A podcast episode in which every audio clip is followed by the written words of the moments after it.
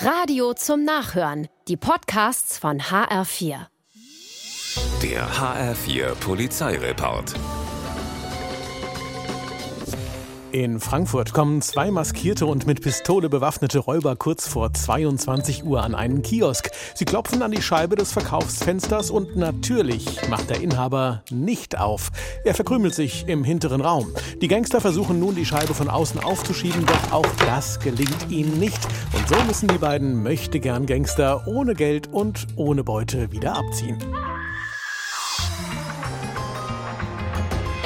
Im Wiesbadener Hauptbahnhof klingelt ein 44-Jähriger an der Wache der Bundespolizei. Er nuschelt was von Diebstahl in die Sprechanlage und kommt rein. Sein Portemonnaie ist weg, das wird nun klar. An mehr kann sich der offensichtlich total Betrunkene aber nicht erinnern. Er weiß nicht mal, bei welcher Bank er ist, so dass auch die EC-Karte nicht gesperrt werden kann.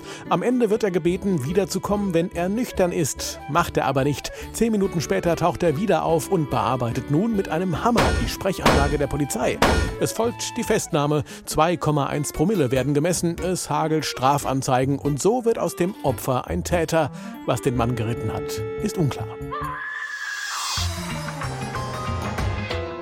In einem kleinen Dorf in Marburg-Biedenkopf bekommt ein rechtschaffender Bürger morgens um neun einen Riesenschreck, als er in seinen Garten geht. Denn hier sitzt mitten auf dem Rasen eine riesige Spinne, schwarz und groß wie ein Teller. Geistesgegenwärtig stülpt er einen Eimer drüber und ruft die Polizei.